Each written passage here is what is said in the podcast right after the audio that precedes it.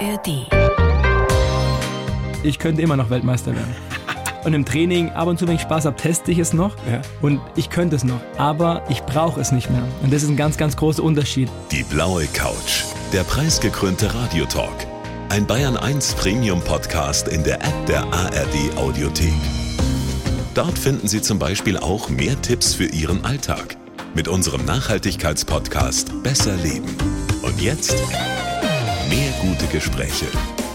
Die blaue Couch auf Bayern 1 mit Thorsten Otto. Frank Stäbler, ich freue mich sehr. Herzlich willkommen auf der blauen Couch. Schön da zu sein. Servus. Ja, schön, dass du da bist. Und ich, ganz ehrlich, ich habe mir dich ein bisschen anders vorgestellt. Lass mich raten. Größer. Größer, muskul- kräftig. der Hörst du mich zum ersten Mal? Ja, das passiert mir fast täglich. Ich sag, was, du bist der Ringer? Ah, ich habe gedacht, du musst bestimmt zwei Meter groß und 150 Kilo. Sag ich, nein, ähm, das ist verborgene Qualität. Verborgene Qualität. Du bist jetzt im, im Ruhestand, hast deine Karriere beendet vor einem Jahr. Vor einem, Absolut. vor einem guten Jahr. Hattest du da mehr? Warst du da mehr?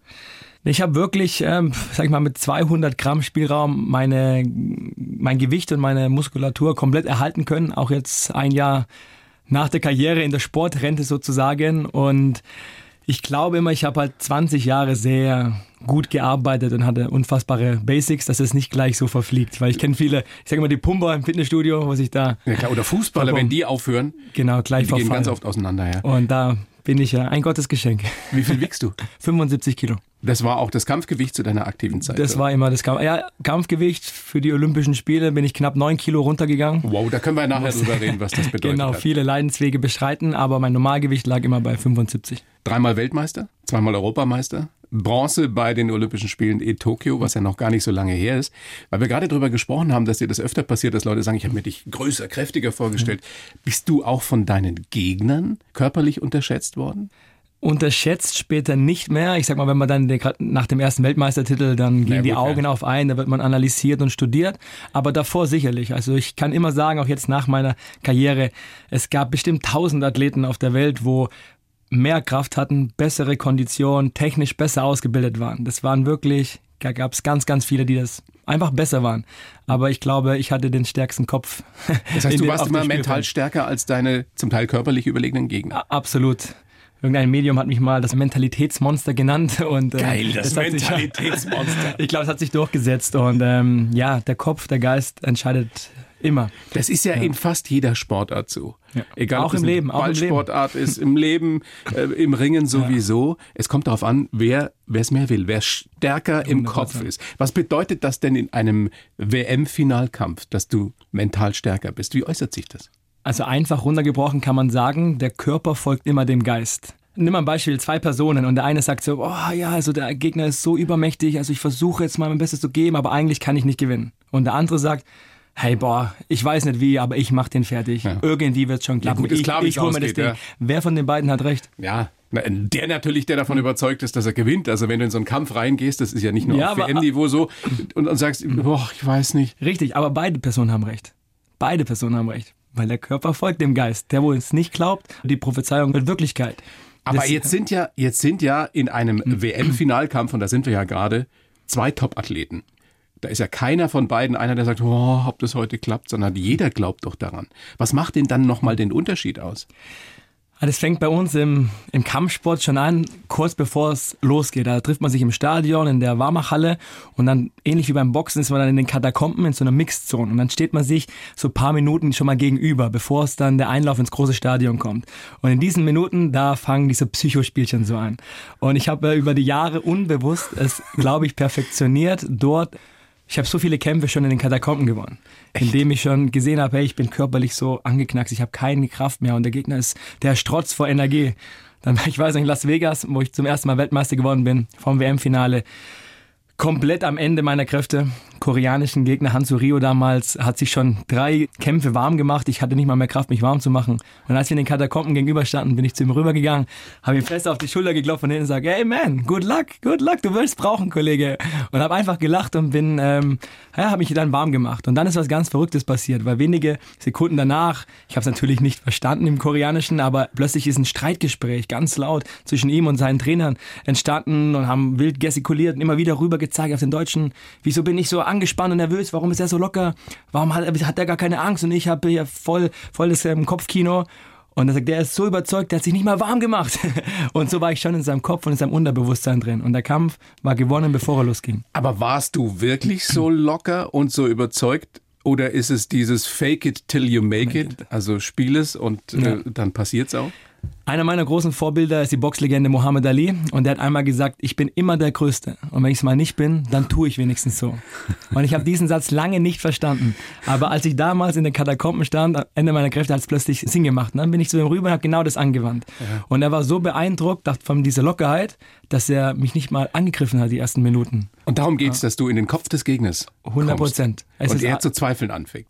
Genau. Und wer anfängt zu zweifeln, fängt an zu verlieren. Ja. ja. Also das ist ja das, was es beim Basketball so auch so als Trash Talk mhm. gibt, dass man einfach Quatsch miteinander redet ja. und, und auch versucht, in den Kopf des anderen zu kommen, um psychisch eben überlegen zu sein. Und Kobe Bryant, also einer der größten mhm. Basketballer aller Zeiten, der hat auch mal gesagt, weil wir gerade auch bei dieser Angst vorm Scheitern waren.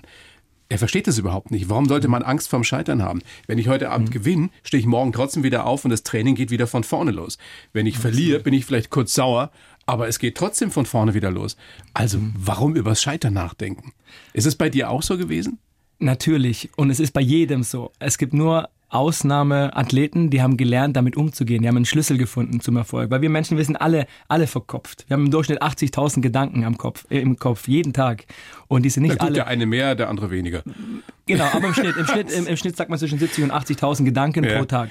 Und ja, die sind nicht alle positiv. Und wenn man sich dort lenken lässt von den ganzen Ängsten ja, und den Zweifeln, dann wird es genau eintreffen. Und dort zu lernen, ich habe übrigens Kobe Bryant kennenlernen dürfen bei den Olympischen Spielen in, oh, wow. in London, habe ich die Legende höchstpersönlich noch treffen können. Hast mit ihm geredet auch, aber ja? Wir saßen beim Essen nebeneinander in der Mensa und konnten ganz sprechen. Da waren auch die NBA-Stars sehr, sehr nahbar und war ein tolles Erlebnis. Und ja, diese Aura hat er nicht nur auf dem Spielfeld ausgestrahlt, sondern überall. Immer, ich sag mal, Kopf oben, breite Brust und hat gezeigt, äh, wer der König ist. Worüber hast du mit ihm geredet? Ja er hatte dort was mehr ähm, Be Bewunderung, ja, wie es läuft und ja. was er träumt. Und dann haben sie ja das Streamteam damals Gold gewonnen und dann, ja, das war einfach, da war ich noch ein junger Athlet, ich war gerade 20, war auch Ehrfurcht, boah, das war ein, einer der Stars, den ich mal kennenlernen wollte in meinem Leben und deswegen ähm, kann ich mich nicht mal mehr erinnern, was ich ihn gefragt habe, weil ich selbst dort voller Ehrfurcht war. Ja, aber du warst dabei, eben äh, über das Zweifeln und das Scheitern zu reden. Du hast gesagt, jeder beschäftigt sich damit, aber die Kunst ist es eben dann auszublenden.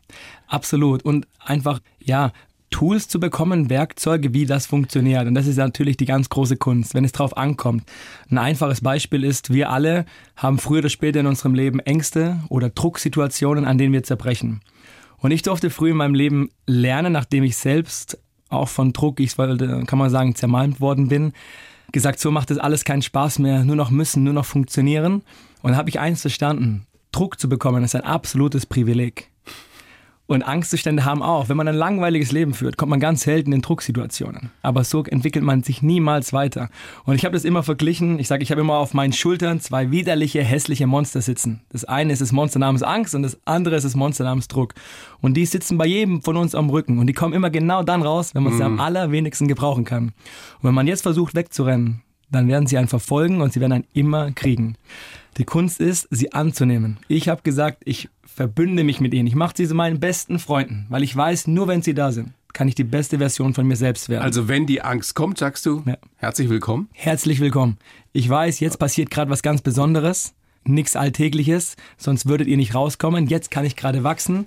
Ich bin dankbar, dass ihr da seid und mit einem breiten Grinsen und einem imaginären High Five auf meine Schultern gehe ich jetzt in die Schlacht, in den Kampf, in das Meeting, in, die Verhandlung, egal in was. Sagt sich natürlich leicht, ist ja. aber auch etwas, was man üben muss und immer wieder üben, immer bis wieder. es dann irgendwann klappt. In dem Zusammenhang mit Druck habe ich neulich einen äh, schönen Satz gelesen von einem Fußballer, ich weiß den Namen nicht mehr genau, und der hat gesagt, was fangt ihr mit, mit Druck an hier? Ihr verdient Millionen ja, und redet von Druck. Druck ist, wenn du auf der Krebsstation liegst und um mhm. dein Leben kämpfst. Absolut. Immer wieder Blickwinkel. Wenn man, ich sag, in Hilft das, sich klar zu machen, dass es nicht um Leben und Tod geht? Ganz, na, natürlich, ganz auch beim WM-Kampf nicht? Ja? Ganz extrem. Ähm, das ist immer der Blickwinkel auf die Sache. Gerade im, im Leistungssport ist man sehr oft in so einem kleinen Mikrokosmos ähm, gefangen, in der kleinen Sportlerwelt und dann hat man diesen Weitblick nicht. Ich habe 2018 zum Beispiel, nachdem ich zum dritten Mal Weltmeister werden konnte und Geschichte schreiben, bin ich zwei Wochen danach ins Himalaya-Gebirge nach Nepal zu Mount Everest gereist, habe da ja, drei Waisenhäuser besucht, ein Krankenhaus eröffnet und so einen Charity-Track gemacht und habe dort wirklich Menschen kennenlernen können, die mich so ja, demütig gemacht haben. Im ärmsten Land der Welt zu sein, habe ich Menschen getroffen, die nichts haben, wirklich nichts. Sie wissen nicht, was sie am nächsten Tag essen sollen, aber die sind glücklicher gewesen. Ich sage, wie können, wie können diese Menschen glücklicher sein wie, wie ihr im deutschsprachigen Raum? Das hat mich damals so komplett geflasht und habe gesehen, wie sie, ja, Wichtigkeit, kämpfen, dass ihre Kinder am nächsten Tag wirklich was zum Essen bekommen zwischen die Zähne. Und das ist Druck. Das war eine Drucksituation, mhm. wo ich mir gedacht habe, oh mein Gott, ich habe mich so ähm, geschämt, weil ich habe ja in, in, in meiner kleinen Welt gelebt und habe gedacht, das wäre der schlimme Druck, das Gewinnen, Verlieren, Außendarstellung gesehen zu werden. Aber das ist es bei weitem nicht. Das ist spannend, was du gesagt hast, äh, dass man tatsächlich Druck Erfolgsdruck, egal ob jetzt mhm. im Beruf oder als Sportler, als Privileg sieht. Ja. Weil nur wenn man was Besonderes macht, hat man diesen Druck. Absolut. Das war für mich ein ganz großer Gamechanger, das einfach anzunehmen. Eine komplette Annahme und zu sagen, hey, immer wenn sie kommt und du hast gerade gesagt, es kommt oft vor. Ich würde sagen, fast jeden Tag haben wir kleine Situationen, wo man sich unwohl fühlt, wo man das jetzt nicht machen möchte und sich dann einfach mal so sagen, hey, gut Deutsch, scheiß drauf, ich mach das jetzt einfach. Mhm. Da gehe ich jetzt rein in die Angst mit einem Lachen. Mit einem Lächeln, ja, das finde ich schön. Mit einem Lachen auf den Lippen und im Herzen. Egal, was ist schon? Vielleicht zum Ergänzung, ich sage, ich lebe nach dem Motto, man sollte sich mindestens einmal am Tag blamieren. allein mit dieser Einstellung ist es so. Ja, das ist ein super Tipp. Ja, ja aber das nimmt Weil einem die da, Angst. Oder? Eben, da verliert man mit der Zeit dann auch die Angst. Und ist der 100%. Ruf erst ruiniert, lebt sich völlig ungeniert. ungeniert. Absolut. Und ja. das, an dieser Weisheit ist sehr so viel da ist was Großes dran. dran, weil wie oft ähm, tun wir nicht das, was wir tun wollen, sprechen nicht das aus, was wir denken oder möchten. Weil wir Angst vor der Reaktion haben. Genau. Oder von und, dem und, und somit werden wir immer in Ungewissheit leben und nie ein freies Leben führen können. Du hast deine große Karriere vor einem Jahr beendet. Es ist so, dass viele Spitzensportler fallen danach in ein Loch, weil du schnell kapierst, du wirst vermutlich nie wieder irgendwas so gut können wie das, was du vorher getan hast. Warum bist du in kein Loch gefallen? Wie hast du das verhindern können? Weil ich die Karriere zwei Jahre vorm Karriereende vorbereitet habe. Die Karriere nach der Karriere weil ich, ich sag mal, auch über die Themen, wo wir gerade gesprochen haben, einen nötigen Weitblick entwickelt habe und habe mir andere Sportler, andere Sportarten angeschaut, wie das so ist. Und das ist schon gesagt, im Großen und Ganzen ist es wirklich, ähm, wenn man mal dort oben mitgespielt hat und es dann beendet, ganz, ganz viele fallen dann in dieses Loch, weil sie haben plötzlich wird der Applaus immer weniger. Es wird leise, kein Adrenalinausschüttung mehr, keine du bist Bestätigung eigentlich noch ein junger mehr. Mensch und überlegst, was fange ich jetzt mit meinem Leben an? Ah, mit der zweiten Hälfte zumindest, oder? Gen korrekt. Wenn man dann noch in Randsportarten unterwegs ist, aber was kommt jetzt? Dann musst du auch Geld verdienen Job, unbedingt. Geld verdienen, neue Drucksituationen. Und das habe ich alles so beobachtet. Dann habe ich gesagt, nee, das möchte ich nicht. Ich habe auch sehr, sehr viele Freunde. Wir wollten eigentlich alle zusammen aufhören, auch aus der Nationalmannschaft. Und fast keiner hat diesen Absprung geschafft. Genau aus diesen Gründen. Der eine sagt, ja, es geht noch, ein Zyklus mache ich noch zur Olympia. Der andere, ja, ich bin ganz ehrlich, ich hier im Sport, ich sehe die Welt, ich kann reisen, ich verdiene ein bisschen was. Ich will nicht in irgendeinem nur noch 15 Job äh, 9 to 5 hängen und versauern, deswegen ich mache es noch so lange, wie es geht.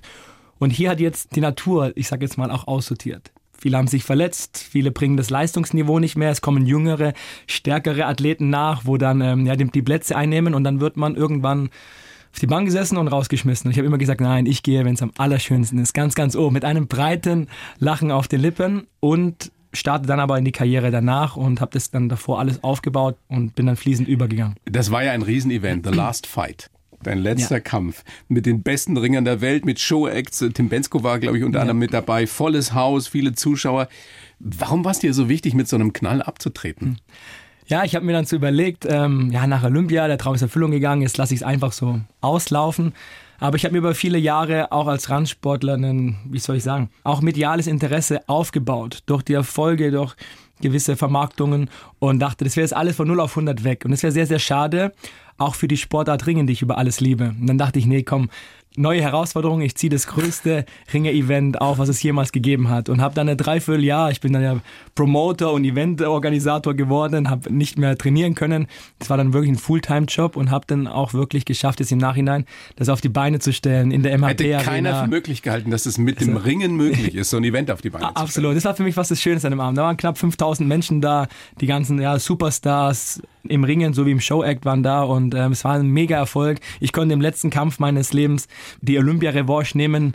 Bei den Olympischen Spielen so umstritten gegen den Iraner Girey verloren, habe dann ihn zur Revanche gebeten in meinem letzten Kampf meines Lebens, konnte dann mit 8-7 ihn nochmal niederringen und dann wirklich auf dem ganz großen Olymp an der Spitze als Nummer eins der Welt die Bühne verlassen. Perfekt. Und das ist bis heute ein Gefühl von ich sag mal, Glückseligkeit. Mhm. Und ich habe so viele Angebote jetzt danach bekommen, so für ein Comeback, ja. Aber für kein Machst Geld, für kein Geld der Welt. Nein, ich bin glücklich gegangen, sagen wir so. Und jetzt kann ich es auch mit diesem Abstand von über einem Jahr auch sagen, hey, alles richtig gemacht. Und das kann man sich, glaube ich, nur vorstellen, wenn man selbst an der Stelle war. Ich, ich merke das jeden Tag fast, dass alle sagen, hey, komm, geh doch noch, weil ich bin noch im Training und ich, ich ja, sag mal so, es soll noch? nicht eingebildet klingen, aber ich könnte immer noch Weltmeister werden. Von Köln. Letzte Woche waren die Weltmeisterschaften. Hast alle, du gedacht, da alle, hätte ich auch noch. Hey. Also ich hätte, und im Training, ab und zu, wenn ich Spaß habe, teste ich es noch. Ja. Und ich könnte es noch. Aber ich brauche es nicht mehr. Und das ist ein ganz, ganz großer Unterschied, wenn man es nicht mehr, nicht mehr muss. Und du hast ja auch eine Menge Dinge schon getan, seit deine Karriere beendet ist. Du hast unter anderem ein Buch geschrieben, unaufhaltsam, deine Formel für Erfolg, Zufriedenheit und Balance. Wie kamst du da drauf? Ist ja nun nicht das Naheliegende, dass man sofort nach Ende der Karriere ein Buch schreibt, oder? Absolut.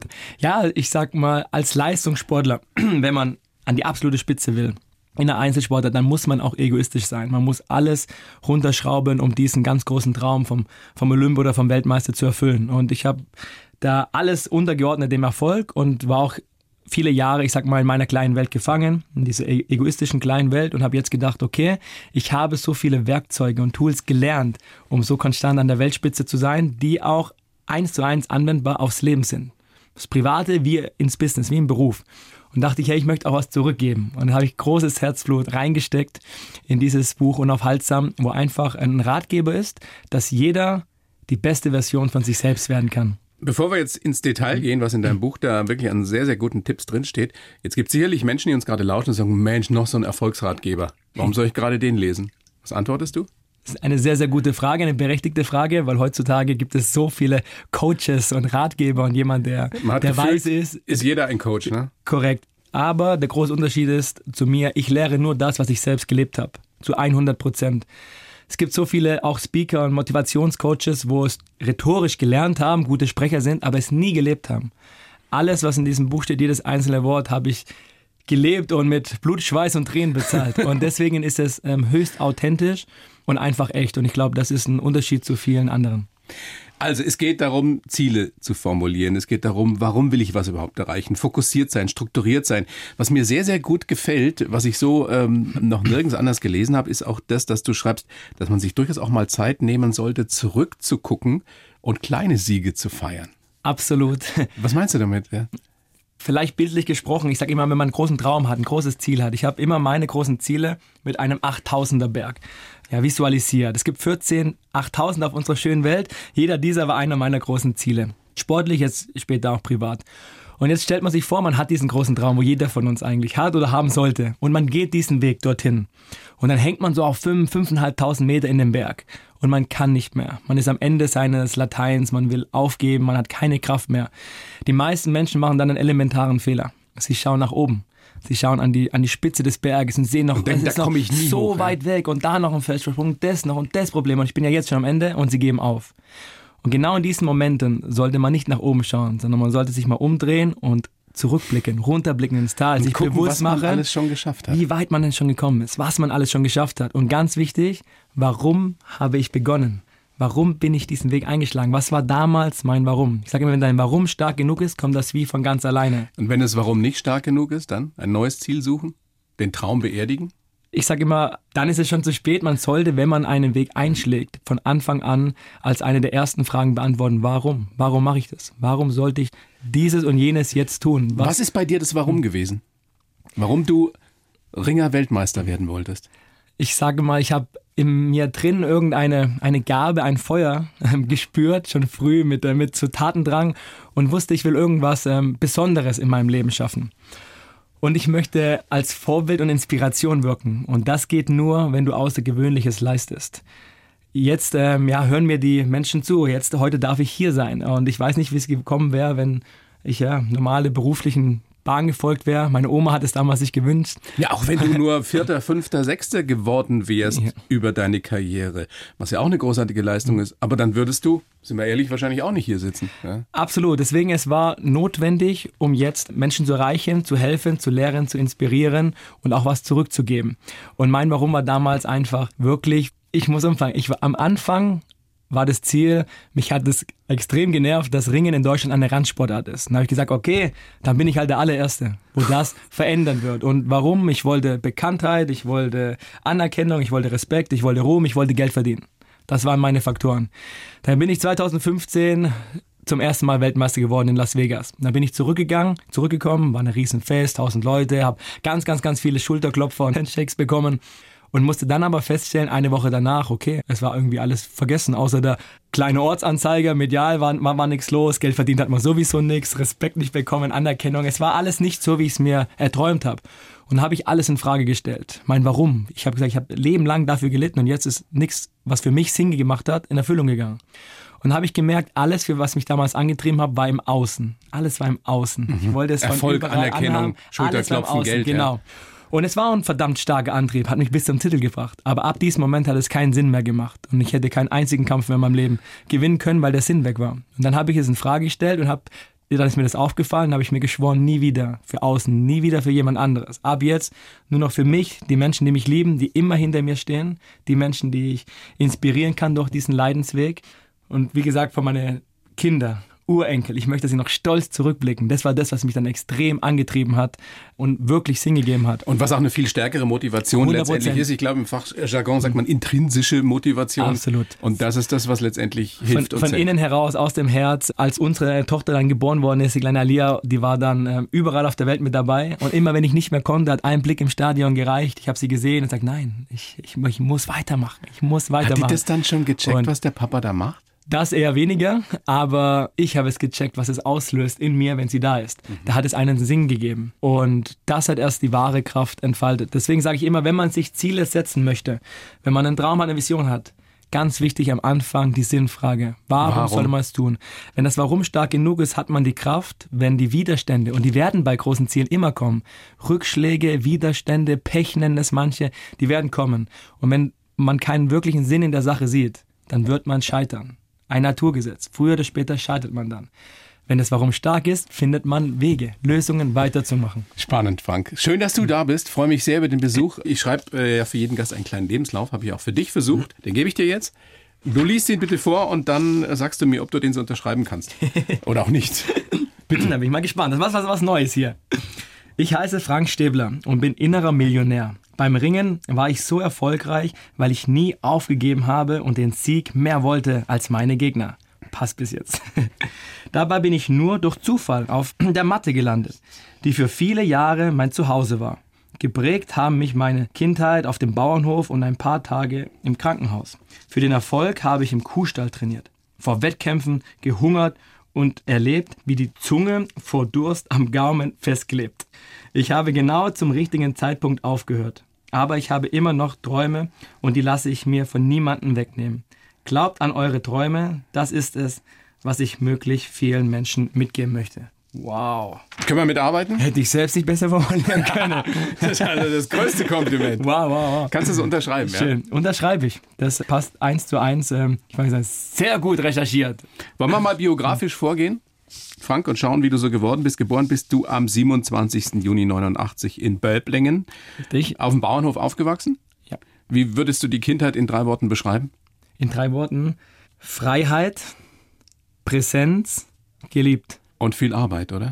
Auf dem Bauernhof geht es ja nicht anders. War ein großer oder ist ein großer Bauernhof? Absolut, ja. Wir hatten früher bis ähm, 150 Tiere gehabt, ähm, Milchkuhhaltung und ja, ich hatte noch meinen älterer Bruder, zwei Jahre älter, der Stefan der war immer der ganz fleißige Schaffer und ich war schon früh, wie soll ich sagen, du hast schon früh gewusst, raus. Genau, ich wollte Sport machen, ich wollte mit meinen Freunden Fußball spielen, ich wollte Verstecke, eigentlich alles machen, außer mitschaffen. Und der Große war und, sauer auf dich.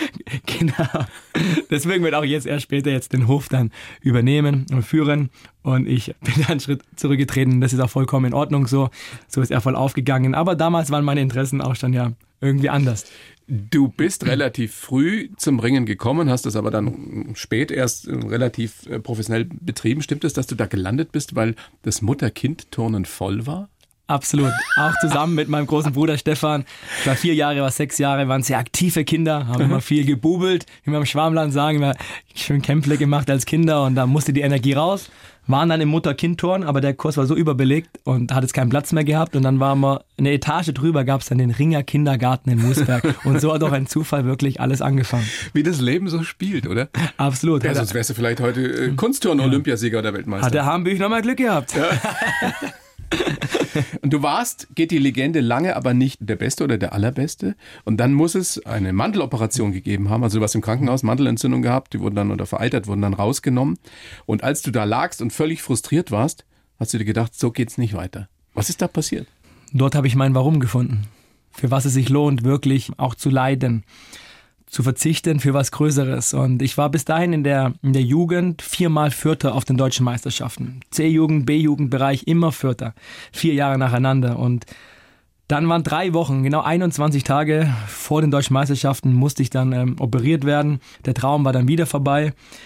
Und dann bin ich aufgewacht nach der OP, dann waren es noch 20 Tage. Das war ganz interessant, ich habe nämlich erst letzte Woche diesen altes Bilderbuch rausgeholt mhm. und da war meine allererste Zielformulierung drin.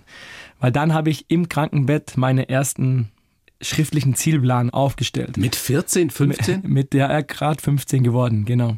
Und du bist schon ein krasser Typ. Ja, das war, du das liegst war, da im Krankenhaus, Hals tut noch weh. Ja. Und dann schreibst du, formulierst du dein Ziel. Was hast du geschrieben? Richtig, ich werde deutscher Meister und dann so drei fette Ausrufezeichen, bam, bam, bam dahinter. Und dann war das wirklich so zehn Tage, habe ich aufgeschrieben, Trainingsplan, leichter Spaziergang, leichter Spaziergang, bisschen dehnen. Wir mussten aufpassen, wenn du früh anfängst, Arzt hat gesagt, geht gar nicht, dann brechen die Wunden wieder auf, hinten, dann blutest du ja innerlich, dann ist es wieder ganz vorbei und dann musste ich mich so langsam rantasten. Habe damals meinen Coach gefunden, der hat diese verrückte Aktion mit unterstützt ein bisschen schon. Nachwuchsbundestrainer. Nee, nee, der, mein Heimcoach in Musberg, der liebe Andreas Stäbler, nicht verwandt, verschwägert, aber bis heute war mein ähm, ja, Mentor und Coach und hat damals die Hand so darüber gehalten. Und dann haben wir es angefangen. Und nach zehn Tagen war dann leichtes Techniktraining auf dem Plan und dann eine Woche davor die ersten Kämpfe. Ich habe damals schon sechs Kilo abgenommen. Von 56 auf 50 Kilo. Das war damals schon ganz, ganz verrückt. Aber es war so verrückt, dass sogar meine Eltern es mir verboten hatten und mein Coach auch. Und dann habe ich aber meinen Eltern damals gesagt, hey, der Coach ist doch dafür, wir schaffen das gemeinsam, ganz behutsam. Und meinen Eltern habe ich gesagt, hey, mein Coach, ähm, der will es unbedingt durchziehen, komm, ich gebe ihm eine Chance bis die beide gemerkt haben, dass sich sie gegeneinander ausgespielt hatten, war es dann schon zu spät, weil es war schon ein paar Tage dann vor der deutschen Meisterschaft. Das heißt, du bist da angetreten, drei Wochen nach der Mandel-OP. Genau, 20 Tage danach und bin wirklich ohne einen Punkt abzugeben deutscher Meister geworden, zum ersten Mal in meinem Leben. Kannst du dich an dieses Gefühl noch erinnern? Ja, das war eines der größten gleichzusetzen mit einem Weltmeistertitel. Weil damals war für mich dieser Moment, wo ich das geschafft habe, das ist Unmögliche, wusste ich, okay, alles ist möglich, alles. Ich habe an das geglaubt, was alle für unmöglich gehalten haben. Ich habe meinen Traum beschützt, wo ihn alle mir ausreden wollten. Und das hat bei mir was ausgelöst, hey, wenn ich das schaffe, dann kann ich alles schaffen. alles schaffen. Und ab dem Moment wurde auch ganz groß geträumt. Und dann war auch gleich äh, schon als Kind, äh, mit 15 dann, ja, der Weltmeistertitel im, im Kopf. Jetzt ist Ringen eine der Sportarten, die am trainingsintensivsten überhaupt sind. Du hast eine Zeit lang hast, hast zum Beispiel im Kuhstall auch trainiert, weil weil es einfach nicht anders ging. Das ist jetzt nicht kein Indiz dafür, dass es besonders hart ist, aber lass uns da mal dran teilhaben, was das heißt. Wirklich, wenn du ganz nach oben willst im Ringen. Wie, wie hast du trainiert von 14, 15 an? Also ich habe mit 14 Jahren angefangen, dann auch wirklich Leistungssport zu betreiben. Das bedeutet 10 bis 12 Trainingseinheiten pro Woche. Und das habe ich dann ja komplett durchgezogen. Später, ich habe zwei Berufsausbildungen gemacht, danach noch gearbeitet, hatte 40 Stunden Wochen plus zwölf Trainingseinheiten. Das heißt, Und Schule gab es ja auch noch. Am Anfang ja, natürlich. Ich bin dann, dann morgens, zum Beispiel dreimal in der Woche morgens vor der Schule, war halt morgens um 6 Uhr, 5.30 Uhr, ich halt mein erstes Training gemacht. Und dann bin ich in die Schule gegangen, wo dann alle um halb acht dann verschlafen kamen.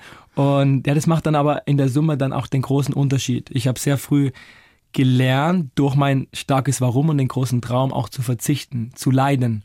Aber mit einem Lachen im Gesicht, weil ich wusste, okay, damit bin ich der Konkurrenz immer einen Schritt voraus und werde was viel Größeres erreichen. Das ist so spannend, dass ihr, die ihr zu den Besten zählt in jeweils eurer Sportart, so ganz ähnliche Mindsets hat. Mhm. Auch wieder Kobe Bryant, der hat mal in einem Interview gesagt, heutzutage trainieren die Sportler alle zwei, drei Stunden am Tag. und fange um 9 Uhr morgens an. Was ist, wenn du um 4 Uhr aufstehst und um ja. 5 Uhr anfängst mit dem Training? Dann trainierst du zwei Stunden, machst Pause oder gehst in die Schule und trainierst mittags wieder. Und dann machst du wieder zwei Stunden Pause und trainierst nochmal zwei Stunden und abends nochmal. Wenn du das ein Jahr machst, bist du besser als die anderen. Wenn du es fünf Jahre machst, kann dich nie wieder irgendeiner einholen. Absolut. Das ist das, was ihr euch vereint, oder? Absolut. Und das sogar immer noch mehr zu machen. Unbewusst, genau. Du musst immer einen Schritt mehr machen. Das ist immer, vorher habe ich gesagt, es gibt sagen wir mal Hunderte, die gerade in meinen Gewichtsklassen auch Weltmeister werden können. Aber warum stehen dann doch immer die gleichen dann da oben? Weil genau die, die gehen diese extra Meile, wie man so schön sagt. Die gehen nochmal dieses letzte Prozent. Und ich war dann immer der, wo als erstes ins Training kam und als letztes gegangen ist. Und ich war alles andere als ein Talent. Alles andere. Hast du nie es vermisst, auch mal abends mit den Kumpels einen trinken zu gehen, äh, als du deine Freundin hattest, mhm. vielleicht mit der auch mal schön essen zu gehen oder solche Sachen. Das ist alles, worauf du verzichten musstest in der Zeit, oder? Es war ein langer, langer, großer Verzicht über, sage ich mal, eineinhalb Jahrzehnte. Aber mit dem Bewusstsein vom ersten Tag an, da gibt es so einen schönen Satz auch von Muhammad Ali, ich hasse jede Minute von Training und von Wettkampf. Aber ich sage mir selbst immer, leide jetzt und lebe danach ein Leben als Champion. Und das habe ich für mich so eins zu eins über, übernommen. Jedes Mal, wenn ich nicht mehr, wenn ich nicht wollte, wenn ich, oh, jetzt würde ich auch lieber mal mit den Jungs feiern gehen und mal ein paar, paar Bier trinken. Aber ich so, nein, früh ins Bett, morgen wieder raus, weil ich leide jetzt. Und später lebe ich ein Leben als Champion und das bis zum Tod. Und man genau muss schon, ist es gekommen. Man muss schon eine große Leidensfähigkeit haben, um in Sportarten wie Ringen oder Boxen mhm. wirklich ganz oben stehen zu können. Erklär uns mal, was das mit diesem Abkochen auf sich hat vom mhm. Wettkampf. Das gibt es ja in anderen Sportarten so weniger oder gar nicht. Absolut, aber da ist gerade mich an was Interessantes erinnert. Ich habe gerade eben erwähnt, ich bin kein Talent. Das meine ich damit mit ähm, schneller Auffassungsgabe, Bewegungstalent, technisch extrem visiert. Das war ich alles nicht. Und wir waren auf einer Pressekonferenz und hat mein Coach wurde gefragt nach meinen Talenten, sagt er, ich habe keine, alles harte Arbeit nur. Und hat es sich aber verbessert und sagt, ich habe ein Talent. Und das ist eine größere Leidensbereitschaft als alle anderen, die er mhm. kennt.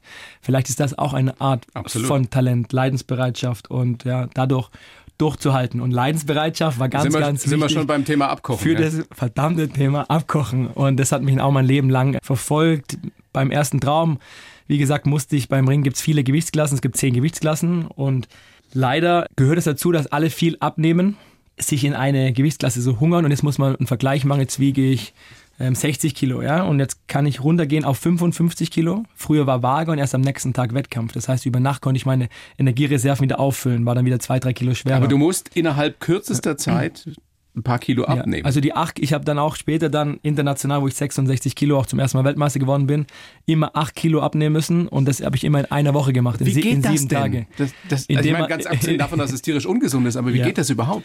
Es ist eine reine Entwässerung, also man kann sagen, nichts essen, am hinten raus auch nichts mehr trinken und die letzten drei Tage drückt man wirklich, man trainiert zweimal am Tag. Auch in der Sauna dick geht die Legende, äh, gibt es das dann, tatsächlich? Natürlich ja? und dann in die Sauna und dann drückt man das Wasser regelrecht aus dem Körper. Wie gesagt, ungesund, aber das ist alles das Opfer für den großen Traum, den man gebracht hat. Geht das wirklich so weit, dass du hungerst? Ah, ja, natürlich. Aber also Schmerzen hast, weil du so wenig isst das und dass die, die das Zunge am Gaumen festklebt. Ich finde es genau immer so interessant, weil alle sagen, oh, mit dem Hungern ja. und dann kannst du nichts essen. Das Interessante ist, die ersten zwei Tage stört das Essen. Also es geht mir mal davon aus, ich nehme sieben Tage ab. Die ersten zwei Tage ist das Essen, aber der menschliche Magen passt sich unglaublich schnell an. Bedeutet am dritten Tag, wenn man dann wirklich mal nur 100 Gramm am Tag, Nudeln, zum Beispiel trockene Nudeln, 100 Gramm waren immer drin, die ersten Tage, aber am dritten Tag hast du schon kein Hungergefühl mehr. Dann reicht dir ein kleiner Energieriegel mit 40 Gramm und dann bist du schon einigermaßen satt. Aber trinken musst du doch. Und das richtig Schlimme ist das Trinken. Die letzten drei Tage, das ist so verrückt gewesen, da, da darf ich viele Dinge gar nicht erzählen, wie man dann, man konnte nicht mehr sprechen, ich konnte nicht mehr schlucken, ich konnte nachts nicht mehr schlafen. Man hat sich nur noch gewünscht, diesen Schluck Wasser Aber äh, das ist zu nehmen. irre. Und das ist wirklich verrückt. Das ist für uns immer der große Kampf vor dem Kampf, wo keiner gesehen hat. Aber das hat, machen alle so? Das muss in Anführungsstrichen so sein? Richtig. Wenn du da mithalten willst? Weil eine Gewichtsklasse Klasse höher ist angenommen, ja, ich habe, also ich hatte 74 Kilo, musste 66 Kilo runter. Die nächste Gewichtsklasse war 74 Kilo. Jetzt kommen die Leute aber von 80 Kilo runter und am nächsten Tag haben die aber wieder knapp 80 Kilo. Weil du dann und am letzten Tag nach dem Wiegen genau, haust du dir alles rein, wieder rein Power und, und dann holt man sich halt, ich sag mal, 5 Kilo an reiner Muskelmasse Unterschied sind dann an der Weltspitze wieder extrem viel. Und deswegen, wer ganz oben mitspielen möchte, musste diese Tortur machen und liebe Kinder ja, nicht nachmachen. Das nicht nachmachen, auf keinen Fall. Das Interessante ist, ich habe mich nach meinem dritten Weltmeistertitel dann dafür eingesetzt und auch vor der technischen Kommission beim Weltverband vorgesprochen, dass man das ändern muss für die Gesundheit der Athleten. Und die Waage eine Stunde vor Wettkampfbeginn setzt. Dann gehen alle Athleten eine Gewichtsklasse hoch und man schützt die Gesundheit der Athleten. Das wurde dann auch wirklich umgesetzt. Die Ironie in der Geschichte ist dann nur, dass zwei Monate später meine Gewichtsklasse aus dem olympischen Programm geflogen ist. Die wurde einfach gestrichen. Und deswegen war ich gezwungen, in der Gewichtsklasse, wo ich Europameister und Weltmeister antierender war, war weg. Und deswegen musste ich auch nochmal für den letzten internationalen Kampf meines Lebens neun Kilo abnehmen und dann gleich funktionieren. Wahnsinn. Es, es gibt noch so eine richtig krasse Geschichte von dir über eine Dopingkontrolle. Ich weiß nicht, ob das in Rio war bei den mhm. Olympischen Spielen, ähm, wo du mit Ohrfeigen deines Trainers wachgehalten werden musstest, weil du so fertig warst und aber nicht, nicht konntest. Konntest nicht aufs Klo gehen. Ja, also die Geschichte ist komplett verrückt. Habe ich auch viele Jahre zurückgehalten, durfte sie auch nicht unbedingt ähm, bekunden. Es gibt auch viele Mutmaßungen. Mal kurz so angefangen, Rio de Janeiro, Olympische Spiele, gab es damals einen großen Dopingskandal in Russland. Vielleicht erinnert sich viele noch, so Staatsdoping war damals, wurde komplett eigentlich dann gesperrt und sanktioniert. Ich habe mich damals kurz vor den Spielen auch medial dafür ausgesprochen, dass die Russen gesperrt werden müssen nach diesem Staatsdoping-Affäre. Dann gehe ich diese Tortur durch, nehme ab und einen Tag vor dem Wettkampf vor der Waage, in der Nacht abends, ich wollte gerade schlafen gehen, klopfen plötzlich zwei äh, Dopingkontrolleure im Olympischen Dorf russischsprachig, also es hat alles genau zum System gepasst und ziehen mich raus und dann musste ich dem Olympischen Dorf raus und dann habe ich gesagt, hey, ich konnte eh, ich habe ja nichts mehr mehr drin gehabt, ich kann nicht pinkeln. Ich muss nur schlafen, ja, Akklimatisierung, der größte Tag meines Lebens steht voran. Dann sagen sie, nein, wenn ich jetzt, wenn ich schlafe, die Augen zumache, ist das eine verweigerte Dopingkontrolle und ich werde gesperrt. Und die Karriere und der Traum ist vorbei.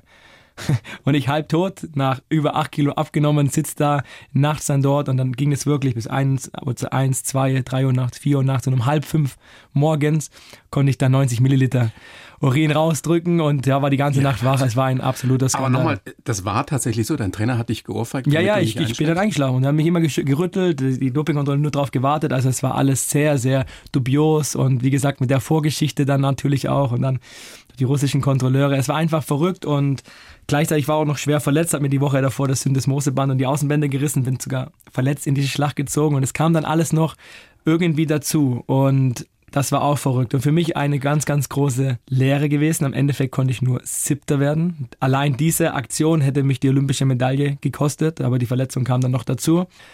Aber auch hier, ähnlich wie damals im Krankenhaus mit 15 Jahren, habe ich meinen Traum beschützt und habe versucht, immer positiv zu sein. Alles unter dem Mantra, alles was passiert, passiert für mich. Ich weiß nicht wie und für was, aber irgendwie hat es. Und niemals aufgeben. Warum tut man sich sowas an? Das Warum, mhm. über das wir ja schon gesprochen haben, muss verdammt stark sein.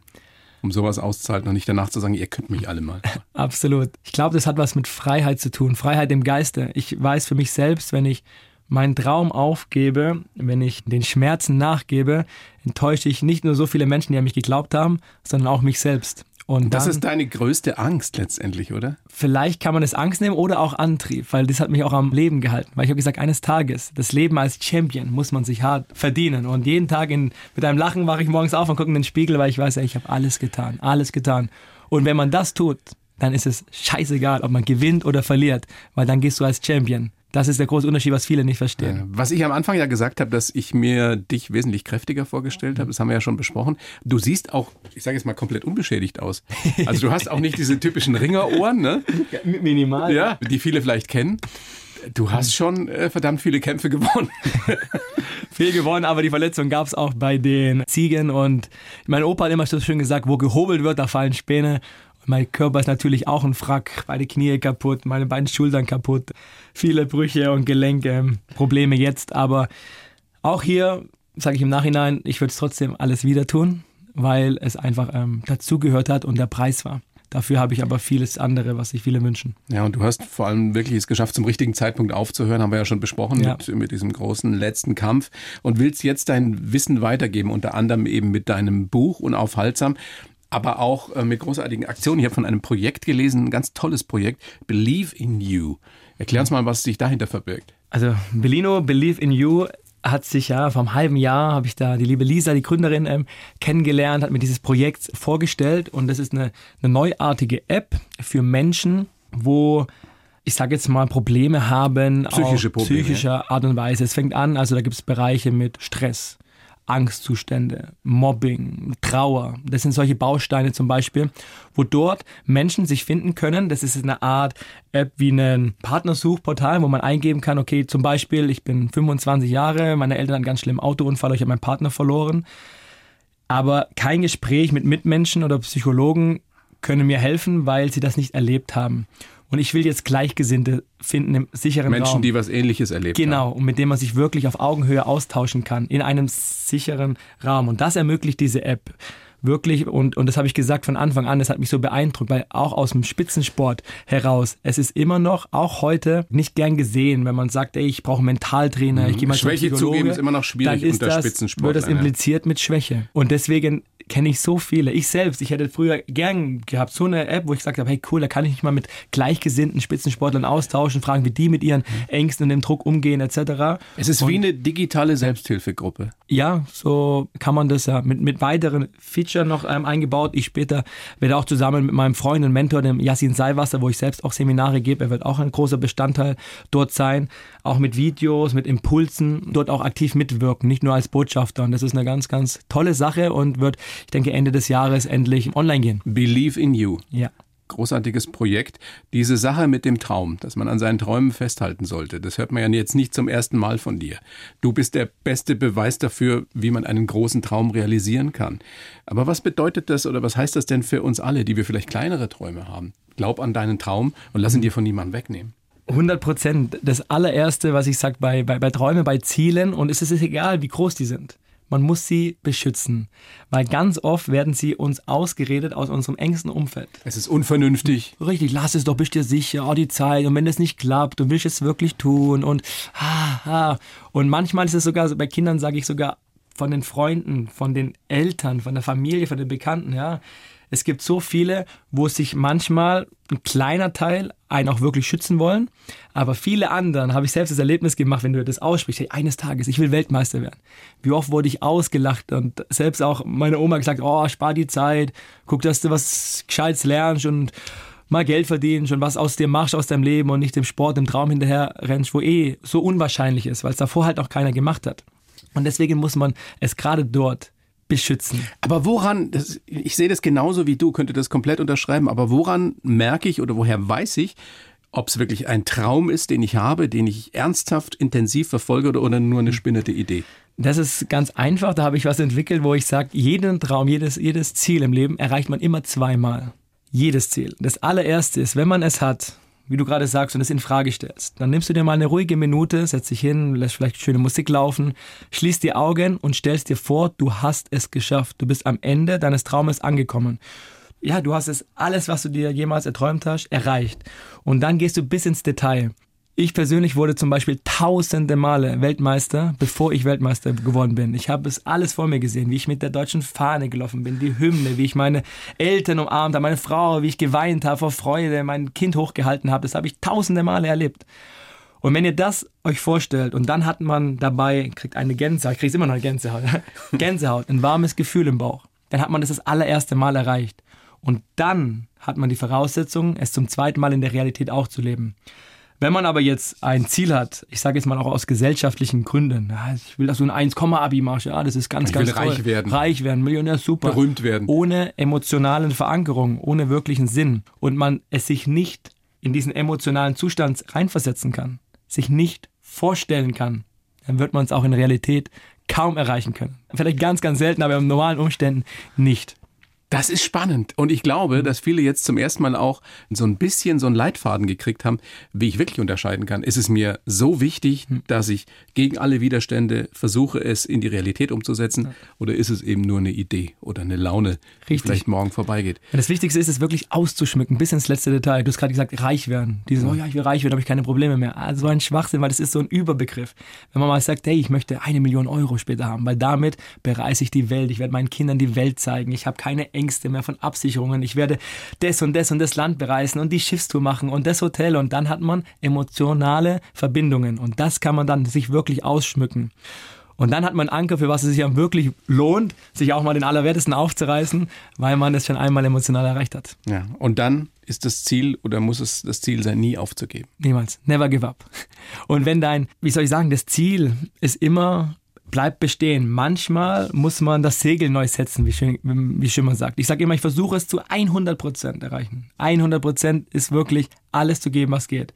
Wenn es dann nicht funktioniert hat, warum auch immer, alles gut. Dann suche ich mir ein neues Ziel oder setze das Segel neu. Bist du überzeugt mhm. davon, Frank, dass das, was du uns jetzt so überzeugend darlegst, wirklich jeder oder jede oder zumindest die meisten von uns erreichen können? Setz dir ein Ziel, glaub an deinen Traum und dann wirst du das, wenn du es nur wirklich willst, auch erreichen? Zu 100 Prozent aus tiefem Herzen raus weil ich es auch aus Erfahrungswerten mit Menschen, die ich zusammenarbeite, einfach jeden Tag auch erlebe und sehe. Aber es müssen immer realistische Ziele sein, Träume. Wenn ich jetzt sage, ich will noch Basketballprofi werden, dann wird das nicht mehr klappen. Absolut. Ich sage immer, sie müssen realistisch sein, aber sie müssen für dich selbst realistisch sein. Ja? Weil viele sagen von außen her, das, das schaffst du nicht, aber wenn man es jetzt sportlich runterbricht, ja, dann wird das nicht mehr möglich sein. Das, das ist ja realistisch auch für dich selbst. Aber trotzdem kann man, ich sage auch mal das Motto, dream big. Träume groß. Du musst das unmöglich versuchen, um das Mögliche zu erreichen. Das Problem ist nur, die meisten sind so erstarrt von dem Weg, von den, von den Ängsten, dass sie erst gar nicht anfangen. Deswegen werden sie niemals ihr ganzes Potenzial ausschöpfen. Und ich sage, das ist immer traurig. Das ist die allererste Frage. Eines schönen Tages werden wir alle gehen müssen von dieser schönen Erde. Und ich habe mir damals die Frage gestellt, so, wie möchte ich gehen? Und ich will auf keinen Fall eines Tages dastehen und sagen, boah, hätte ich doch nur, hätte ich doch nur den Mut gehabt, das zu tun, mhm. das zu sagen, das zu fühlen. Das ist meine allergrößte Angst. Und diese Angst ist ein starker Antrieb, weil ich sie mir bewusst gemacht habe. Und wer sich das bewusst macht, der muss sich mal hinsetzen und schauen, äh, einfach mal reflektieren, Blickwinkel erweitern. Was möchte ich? Wo möchte ich hin? Und dann mit der Zielsetzung schaffe ich mir das Umfeld dafür, hole mir die Menschen an die Seite, die mich unterstützen können, tu mir das Wissen aneignen, das ich dafür brauche und dann gehe ich den Weg. Und, und es lohnt sich. Es, es lohnt sich mit Sicherheit, auch wenn man vielleicht das ganz große Ziel dann doch, warum auch immer, nicht erreichen sollte. Frank, und das sagt jemand, der dreimal Weltmeister war, zweimal Europameister und eine Bronzemedaille bei den Olympischen Spielen gewonnen hat. Vielen herzlichen mhm. Dank. Ja, großartiger Auftritt, Frank Stäbler. Alles Gute, bleib gesund. Vielen Dank, hat Spaß gemacht. Bayern 1 Premium Podcasts. Zu jeder Zeit, an jedem Ort. In der App der ARD Audiothek und auf bayern1.de. Bayern 1 gehört ins Leben.